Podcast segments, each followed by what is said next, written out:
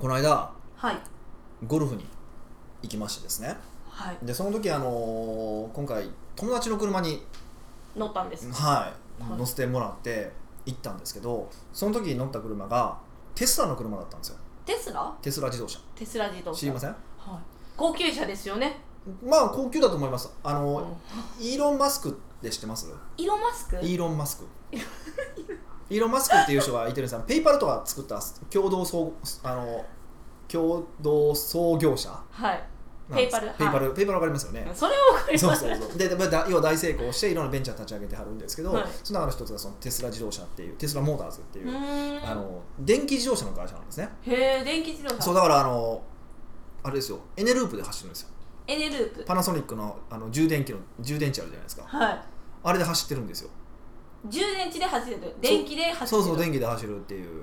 自動車を作ってて、はいすごい静かでよかったんですけ乗っどたことないですまだあそう、はいまあないでしょうねあんま多分日本日本なんかシリコンバレーとかだともうプリウスかテスラかみたいなぐらいシェアすごいんですけど、また日本では多分そんなに出てないみたいなんですよねとかまああのもちろんそういうシリコンバレー以外の地域とかでは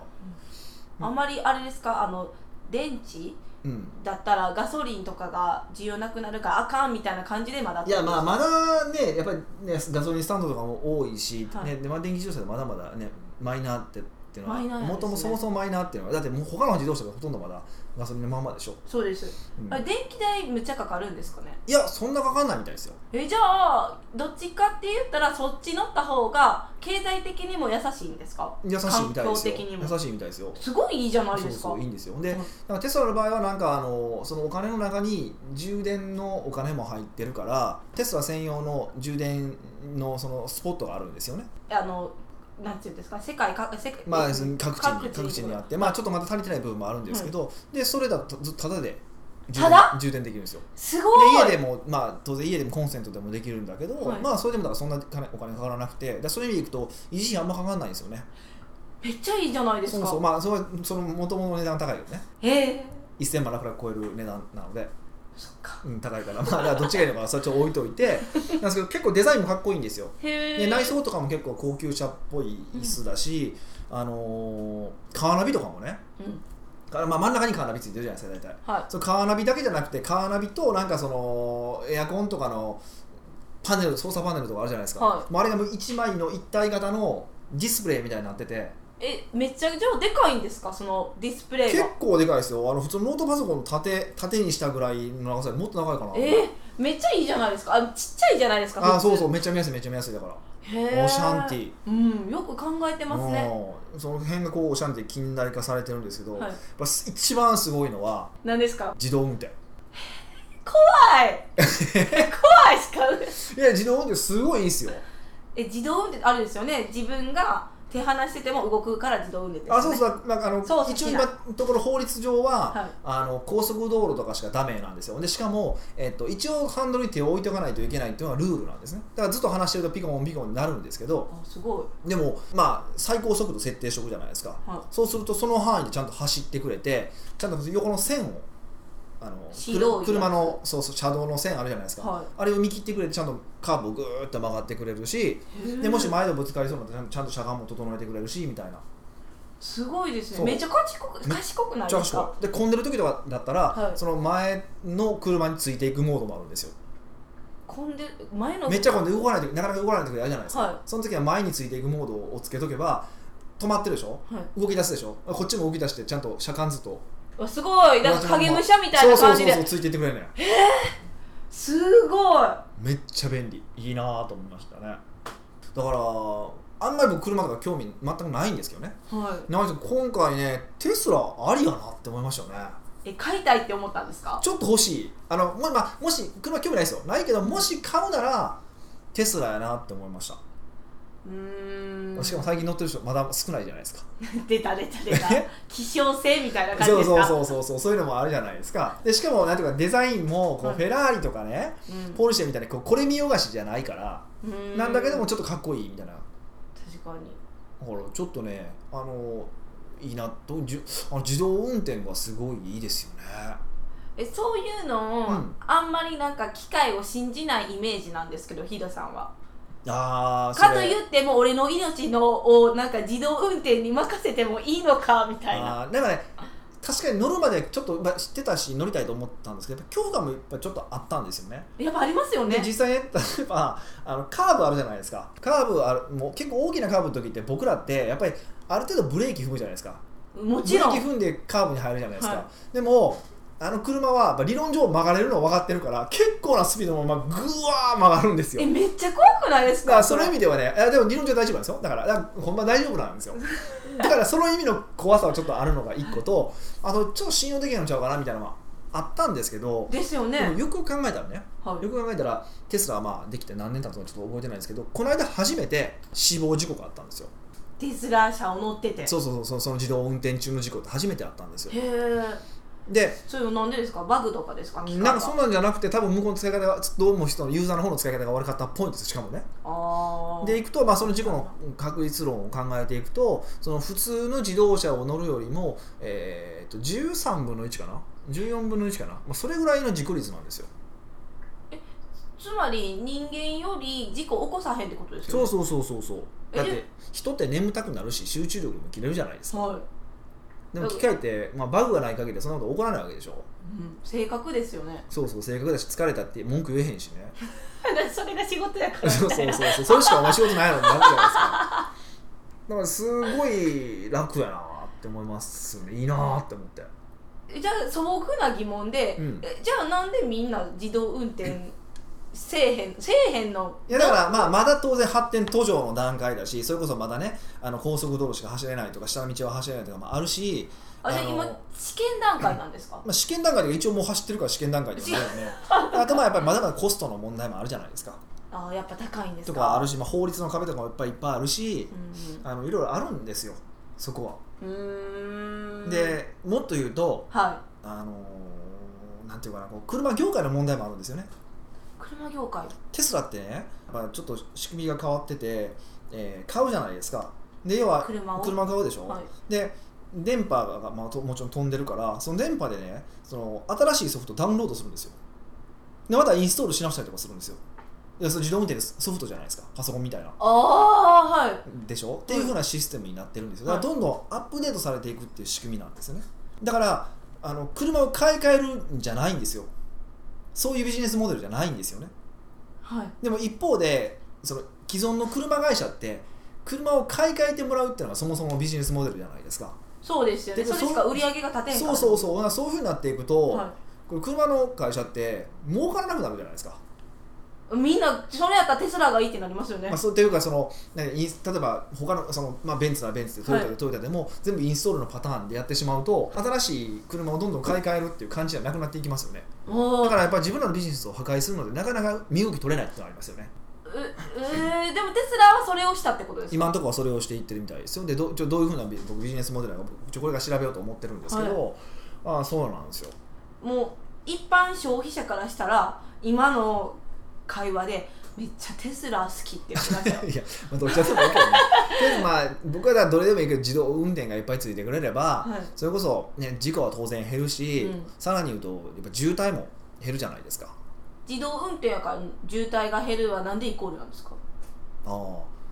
最近、渋滞学っていう学問があるのしてます。 渋滞学なんかあるんですか最誰近、がほんま勉強するほんんでとすか最近なんですけど、だからその立ち上げた人がいてて、はい、あれ東大かな京大だからちょっと僕も忘れたんですけどね、えー先生がいてて渋滞はなぜ起こるのかっていうのメカニズムを、はい、あのー調べてはる人がいてるんですよでそんなん事故するから渋滞になんねんでみたい事な故とか合流は分かるわけじゃないですかえそれがぜそこで詰まるからねそうそうそうそうでも例えばはい自然渋滞ってあるでしょよく書いてるじゃないですか自然渋滞って、はい自然渋滞って何やねんと思いませんいやめちゃくちゃ思いますよ渋滞の一番前どこやねんと思いません 確かに確かにおかしく誰って思いますそうそうそうそうであれなんで起こるのかっていうと、はいすごい分かりやすくてトンネルとかトンネルとかって、あのー無意識で恐怖やからブレーキ踏んで踏んじゃったりするんですねうん、暗闇だからそでうしょそう暗くなるかはらとか、狭くなるしね、はいであとこう気づかないぐらいの上りってあるじゃないですかい坂があるってこと坂でがすかそうすると車で走ると坂があると同じようなアクセル踏んでたらスピード落ちるでしょスピード落ちるじゃないですか、はいってことはスピード落ちたら後ろの車あ前の車スピード落ちたと思ってブレーキ踏むでしょはいでその後ろブレーキ踏むでしょその後ろブレーキ踏むでしょっていうのが渋滞のメカニズムなん ですよえつまり気づいてないけどスピードが落ちてるってそこうとそうですスかピード落ちてるからみんな後ろがドーってブレーキ踏んでいくんですよえじゃあその一番前の人は分かってないんですか自分やみたいなそうそうメーターを見たらあおお減ってるでも減ってるの徐々に減ってるから急に減るあのスピード速度落ちるの気づかないじゃないですかあそう確かにそうなんですよでこれちゃんと本当はね例えば全部車間距離取ってたらそんなことも起こらないんですよ一定なってことですかある程ある程度車間距離を取ってたら、いはいあのースピードが落ちてもあスピード落ちてるなーと思うとそれでいいんですけど近いともうすぐブレーキ踏まなダメでしょああ確かに確っかていにうことはが起こるんですねで合流も全く同じで合流の、あのー合流で住宅のほとんどそれで解決してある程度車間距離が空いてたらそこに入っていけばいほぼほぼスピードずずらさずに行けるから実は混まないんです ようんうんそう言われたら納得そう分そかうりそまうすそうみったていいうなの感じでが一応メカニズムなんですね、はいでだから実はその自動運転が全ての車がですよ自動上、自分全ての車が自動運転になれば最適な形で計算して入ってくるから渋滞起こんないんですよその自然渋滞は、もうめっちゃ素晴らしいじゃないですか今なんてもうお盆あ終わりましたっけこれお盆ってもう終わってますよあお盆終わってると思いますまあ一応まだお盆中のとこもありますけどね、 うんだってお盆って絶対渋滞あるじゃないですか、はいはいあれが回避されるってほことぼでしょほぼなくなりますよね、まあ、自己渋滞とかなくならないんでしょうけど、まあ、今度でももうそもそも事故がまあほとほぼ起こらないからね逆に人間が運転してるから事故起こんねんみたいそうな余計感じですよね特にあれでしょもうボーっとしてくるじゃないですか、な夏のねもうソフトクリーム食いながらやしねあ それは関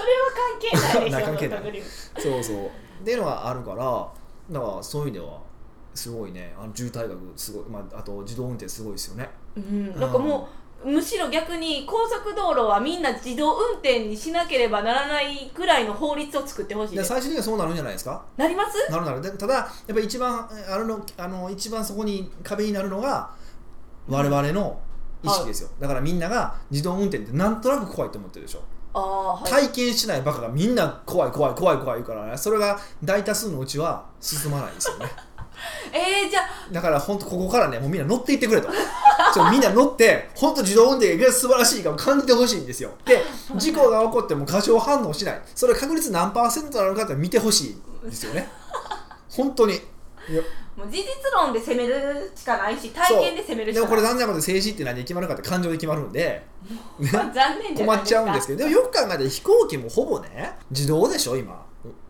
えほそうぼ自動ですよあれ上おっさん寝てますよ、まあ、寝てないかな寝てると思うけどほぼほぼそうですよ自あじゃあ動でもう着地と離陸だけ人間が頑張ってそうそうそれ操作もしてなんか実際はできるらしいですけど理論上はじ自動的にそうそう、まあ、それはまだは知らないですよっていう話もしてましたしねまあなんかもうこのご時世だしこの時代の流れ的にもう機械ってめっちゃ発達してるから、まあ負けるだろだうかならって最だから最終的にはねもう近々そういうふうになっていけばもっと安全になっていくんだろうなって思いますよだから僕たちのあとは、なんていうのもう感情的なところ そうですよねそそそこだけにはなりますよねあー機械 VS 人間の感情になっていくだんからです VS って考えない方がいいですよだから僕たちをサポ助けてくれてるわけですからかもうそなんか一回前に話した話題になって結局じゃあなんか機械に支配されるのかみたいなこういう AI の AI の話いやだから運転任しといて運転任してる間にから唐揚げ食えますよ食べること麻雀でもできまますよみんな でそうですよねヨガでもしとけばいいんですよ空間ないしそん なっていうふうにまあできるかなって思ってますから僕は結構自動運転のねあの未来は明るいなって個人的には思ってますけどねあーどうなんやろうなんか今までめっちゃ良かったって思ってたのに、うんやっぱりほら AI みたいなこう一つの観点を言われたら、うんすぐ「いや人間がいい」ってなってしまそううんそうですよ感情でいくじゃないですかそうだからやっぱりそここういはう人がいっぱいいるってことですよそうそうそうそうそうそうだからやっぱりいかに事実で詰めていくのかっていうことですよね詰めていってまあもちろんそこで感情もあるんだけど大事なんですけどねでもやっぱりちょっとねあのーぜひその事実を重視していくといいかなと思いますあと変化を恐れないということですねもうだって変化するのは止めれないわけですから我々はあなんか今しっくりキュンってきましたよ変化を恐れない確かにみた いな そこでキュンとかようわからへんけどいや絶対もう変化は起こるもんなんでだって、うんてかもう今まで今までいろいろあかんあかんって言われてきたことですらみんなもうやってきてるわけじゃないですか倫理的なあかんって言われてたけども超えてきたりとかしてるわけだから、もうしゃあないですよね進んでいくのは、うんうーんうんそうですねっていうふうに僕はあのそう思ってますのでぜひちょっと一度まああの反対するも賛成するもねいいんですけどぜひ一回じその自動運転の車乗ってもらえると僕はいいなと面白いなと思いましたよじゃあ経験としてもネタとしても今ならまだネタで喋れるじゃないですかこうやってこれは多分2年後3年後でもう喋れないですからねもうそれが当たり前になってうんきてるからってことですか、うんおー逆にどこに行ったらそんなん乗れるんですまか、あ、比較的まだ高級車とかテスラとか乗っていただけるといいかなと。まあ、なんかうまいこと言ってディーラーとか言ってうまいこと言ってちょじ自動運転体験してもいいんやけどなって言ったら乗れるんじゃない ですかいや分からへんけどね分からへんけどから友達やお金持ち探してもらって、あそうですね、はい、テスラ乗ってもらうといいかなと思いますねそうしてみますはじゃあテスラ買ってくださいい勘弁してください北岡秀樹の奥越えポッドキャスト奥越えポッドキャストは仕事だけじゃない人生を味わい尽くしたい社長を応援します改めましてポルシェに乗ってそうと言われる北岡です改めましてミカですねほんまね 車の話をすると必ずポルシェとかフェラーリ乗ってそうと言われるんですけど車ネタねわからないんですよ女性だいかやら僕も分かんないんですよ興味ないから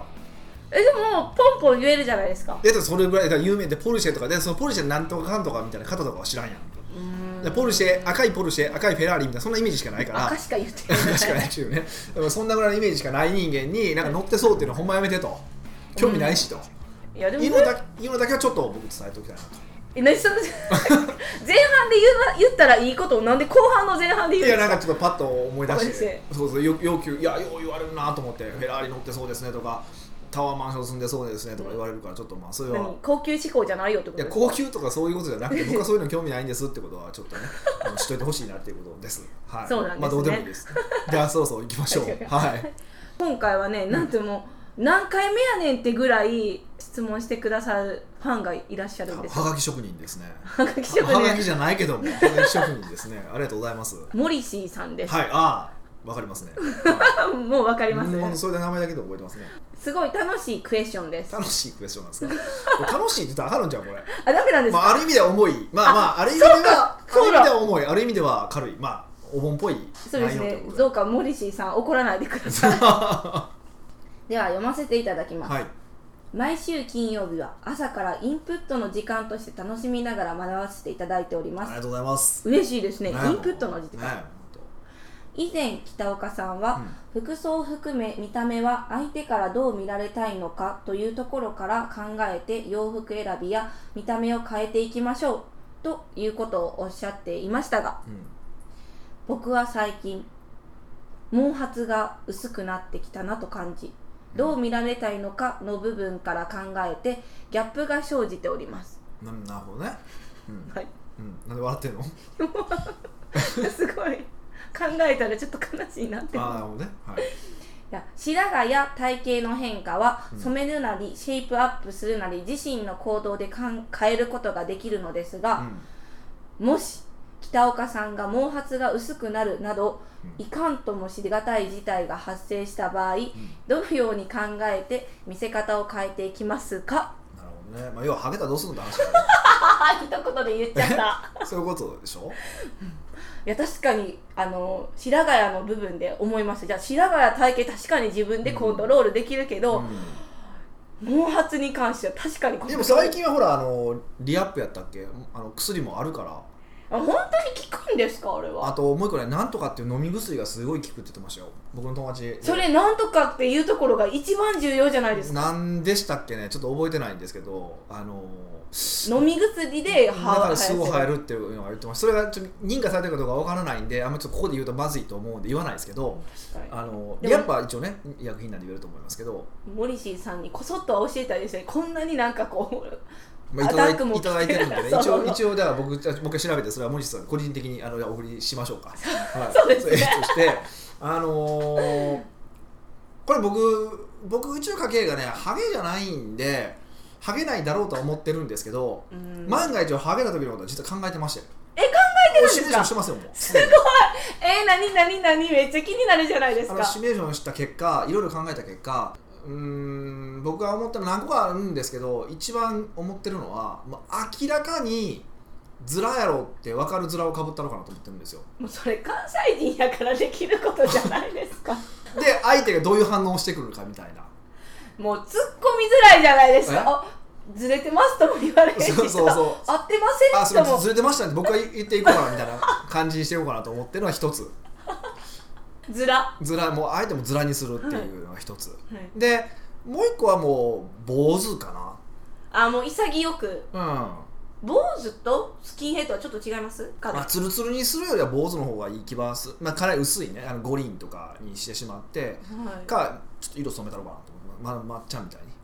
にまっちゃん金髪じゃないですか彼金髪の坊主じゃないですかあんあな感じにしたっても面白いかなとは思ってるんですけど、ーハゲ具合によりますよね、まあ、あ、これれそうがまあそう結局具合によるんですけどねはだからそれでいくとほらまあ日本人ね外人は違うって言われてしまうからあれですけど多分渡辺謙とかかっこいいでしょハゲてても、い、ううんん、やっぱりそのかっこいいっていう前に、うんそもそも顔の作りがいいから、こうしてもへいいっていうあまあそれはあります僕がやると多分あ僕が坊主にするとなん かあの想像したくないからやめてください一休さんの安い絵みたいな感じになるんですけど いやでもこれ問題なのはどっちかっていうと、もうハゲるのは仕方がないわけじゃないですか、うんまあああのまあいろいろその頭髪のあそのねどの方のとかはあるありますよだからそれを抗うことはすごく大事だと思うし、はいやっていいと思うんですけど、は一方でそのハゲた時の諦めも僕大事だと思うんですよあもうあき諦めるだってハゲてハゲてもしゃあないやんいいやしゃあないからどうしたらええそねれんだっってていう俺エンドがレス俺しそういったら身長180欲しいもんえ無理ですよ無理やろっていう話やねんっていう話やからだからその時にあのそのずらの話にしても坊主にするにしても、まあ、何でもいいんですけど要はここで重要なことは要はそのハゲだっていうことを認めるってことなんですよいやそれ認めたくないですよいやその俺身長100じゃあねいや100センチ認められたくないよ俺それもよもよも入 ってたいやそういう話やからで要は何が言いたいのかっていうとその見た目の話見た目でどう見られるか大事ですよって話はしてるんですけど、はいえっと、なんでそうなのかっていうと相手からこう見られたいと思う自分がいるからでしょはいじゃないですかだから相手に堂々としてると思われたいとかはいう話じゃないですかだからその時にハゲを無理やり隠そうとしてるとかはいえあのなんていうかこうなんていうかもう変なとこから分けてグーっていくやつ91にねわざとしてるみたいな人っていたじゃないです かああいう人ってあれ痛々しいわけですようん、あれは突っ込んでもいいのかこう突っ込んだらあかんのかよくわからないですよね突っ込んだらダメなんですよ多分あダメあれはダメなんですよ突っ込んでほしかったらあずれたってやらやる人じゃないとダメなんですけどそれだったら OK なんですよでなんですけどだから何が言いたいのかっていうとそのメンタルの問題だと思っててはいだからそのマインドセットとしてもう、まあ、ハゲたらハゲに抗うのは大事それは OK とはいなんか一方でじゃあ人前に出る時にハゲを恥ずかしがる必要はなくてだってそれはもうそうなんだしゃあないやん俺の身長が低いのと同じやからみたいな そういう話なんですよ、はいうーんっていうことなんか僕は大事だなって思ってるんですね、うーんでだから僕一つこれあの女性とかでもよく言ってる人がいてるんですけどうんあのこういう人はダメだこういう男性はダメだっていう人でいうのが、はえその突っ込まれたりするのに弱い人とか自虐ができない人ああはダメだって言うってことよく女性性って言うんですよね、はいで確かにそうなんですよ自虐ができない自虐ネタが言えない人とか、はいあのーそういう人からバンってそのツッコミが入った時に傷つくとか本気で怒る人たまにいてるじゃないですか、背低いな「うそやわ!」みたいなえってなりますそうそうああいうのは要は人間の小ささを表してるわけですよね小ささそうそうそうそういう小さい人間だったらダメだって話でしょあーそうですねそうだからはハゲていいんですよえ結論す多分こう、ハゲるのって徐々にハゲるじゃないですか、うんうんその狭間はそうこう生やすに持っていけばいいのかうんわかりますかこう坊主にするとかチェンジするととかうん、どうすればええんやろって僕ならもうハゲにしますねハゲにした方が頭皮の環境も良くなるから生えやすくなるじゃない ですかえでふさふさふさってかあった髪の毛をカットするってこもちろとんでもちすろんか隠せてカバーできるんだったらいいですよでもそのカバーの仕方が91だったらダメじゃない ですか例えば後ろの髪の毛ブワーン前に持ってくるとかダメじゃないですかカパカパになるとかダメじゃないですか、それはもうそうだって痛々しいわけでしょうんだからそこはカバーなのかもうそこまでいってるのかっていうのは差はあるじゃないですか、うんでもこでここで重要なのは本当もうメンタルなんですよだからそこでそのハゲを気にするしないのそのメンタルの話なんですよどっちかっていうとそれってうんじゃあそのメンタルはもうハゲてるっていう事実を受け入れるしかないですかうんぼ事実をぼ僕なら受け入れますね受け入れてうん次どうしたらいいんですかもういそやれ受けは入れてだからそれをだからだから僕なら僕ネタまで持っていきますけどね嫌やなえなん嫌でだななんでいや面白いけどだからいや例えば僕とかだとまああのー背ちっちゃいからいちっちゃいと誰が背低いねんとかっていうのをねべ全然別のものを小さいって話してるのに誰が背ちっちゃいねんとかっていうのとか言ったりとかするし、はい例えばあのーなんか離れてるみたいな話になったら誰が目離れてんねんとか言いますからね僕それできない人はどうしたらいいそですそかれをするんですよそれはメンタルの問題なんでできない人はメンタルが弱いんですよそれって受け入れてないんですよへー自分のその状態をそうなんですかそうそうそうそううーんえ活発的にそういうのを言えない人いるじゃないですかそれはメンタルを鍛えたらそういう人もできるよってことですかうんうーんあそこはいじっていいんだにしすればいいんですよだからあそうですねいじったらいいやって言ったら周りもちょっとずつあよかったみたいな感じでそうそうこういじれれるけどそうら楽じゃないですか、はい向こうおおあ相手も楽じゃないですかで逆に言うと相手も楽だし相手はこの人はちゃんとそういうのを受け入れられる強い人なんだっていうこともあるんですねだからやっぱ自虐が言える人と言えない人って大きな差があるんですよそこにやっぱりうーん人としての大きさの差が人としての差が出てくるんですもかう人間の器でしょだから大物なのにいつもちっちゃいこと言われてへこむ人とかねうんキャンバクライターいっぱいいてますよそんなや つそんなおっさんなんでやねんと思ってあじゃあ逆にキャバクラをそこのメンタルを鍛える場みたいな感じで持っていってあから全然行っておあのすごいなんかそうそのハハゲネタとか僕ならどんどん行きますけど練習しに行く練習しに行きますよねいやなんかなんかあ新しいキャバクラの使い方っていうのをいや今そう立証してしまったかもしれあないのなんか励ますよって誰が励ますよやねんと かねそういうそういうのそういうのえいいじゃないですそかうそういうふうにしてやっていくと僕はいいと思いますけどねでそういう人人の方がやっぱモテるしね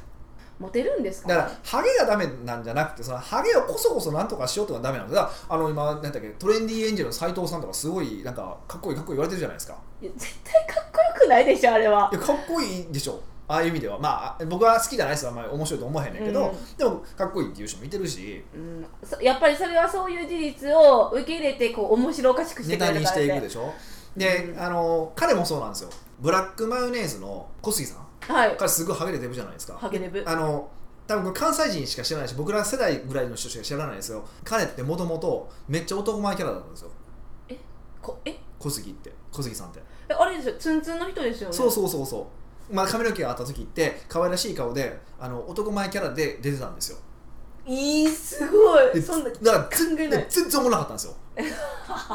思わなかったです全然おもろなかったんですよ、はいであの辺をだから彼があれを受け入れ始めた時にむちゃくちゃ面白くなったんですよ彼で過去の多分ブラックマヨネーズのネタ見てもらったら分からないもうはじめもうクソみたい ですよしもうほんまにマジな話へえなんですでだからそういう扱いをしてくれみたいな感じだったんですよでそれがバンって変わったんですよねであとあの人彼もそうですあの TKO の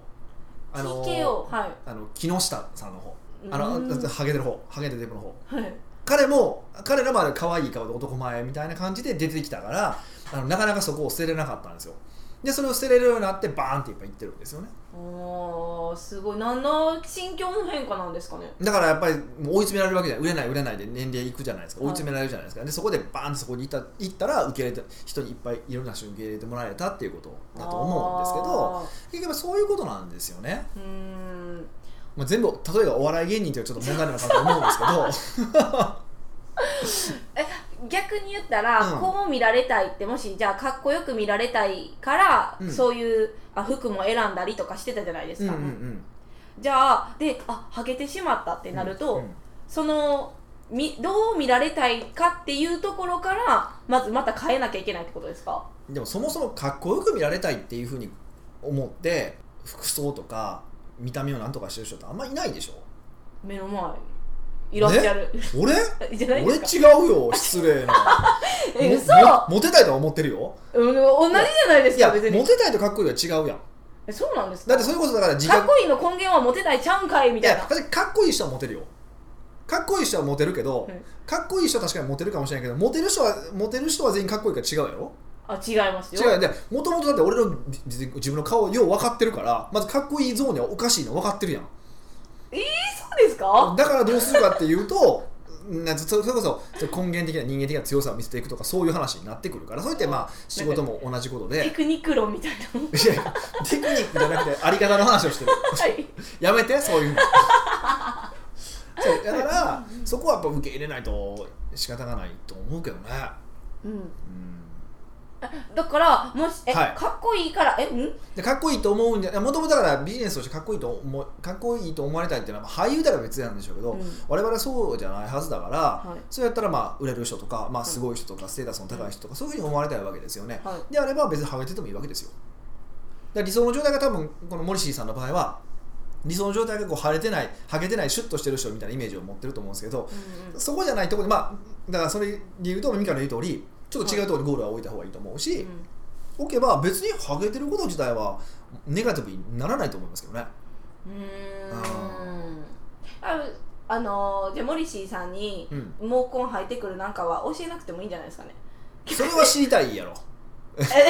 え 優しいいや優し一応さいや一応それはいやだから抗うのがダメとは言ってないよだってもう俺らも必死で美容液塗ったりとか乳液塗ったりとかしてるわけやからいやそれはまた別の話やんああ決定権はもうモリシーさんにあげないあかやんしねそれは生やすようにしたいし若く保つことはしたいけども一方でなった時に認めるか認めないかの話だしいじられた時にあのそこで美味しいと思えるか怒るかどっちかの差だやんねっていうあり方の話だから全くそうそれは別の話や別の話別の次元の話やから。うーんうんあじゃあ最初はちょっとあの戦ってみて無理やったら諦めてう、んなんかまあお笑い系の道に行けばって感じですよ、おね、いやお笑い系お笑い系である必要ないけど、まあ、ちょもうちょっと根源的なねあの違う感じで、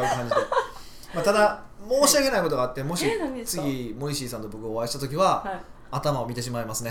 い、いやそれはみんなそうじゃないですかそうですね知ってるそ人れそれほど申し訳ないですけど見ちゃうんであの怒らないでくださいねっていうことはちょっとお伝えして 終わろうかなと めっちゃいいじゃないですか森進 さんいやお盆に最適なクエスチョンでしたねそうですねもうありがとうございます本当面白いい、めっちゃ面白いですねこんななんか笑いのネタからなんか深い話までできるってすごいです素ね晴らしいですよ私の腕ですね、はいよくぞこういうあの路線にまでモリシーさん持ってきてくいれやたなあっりてが思たいありうがたい話ですよこんな質問でもやっぱヒデさんは答えてくれるか答えまらすよどんどん答えてくれますからねどしどし質問してくださいって本感当じに質です問いただねければまだまだ時計差し上げますのでモリシーさんもう両手両足つけれるよねいや絶対つけれると思首いま輪すにもできるよねもう 多分ねもうぜひやっていただければと思いますぜひこの下の質問フォームよりどしどし質問してください、はい、ではまた来週お会いしましょうさようなら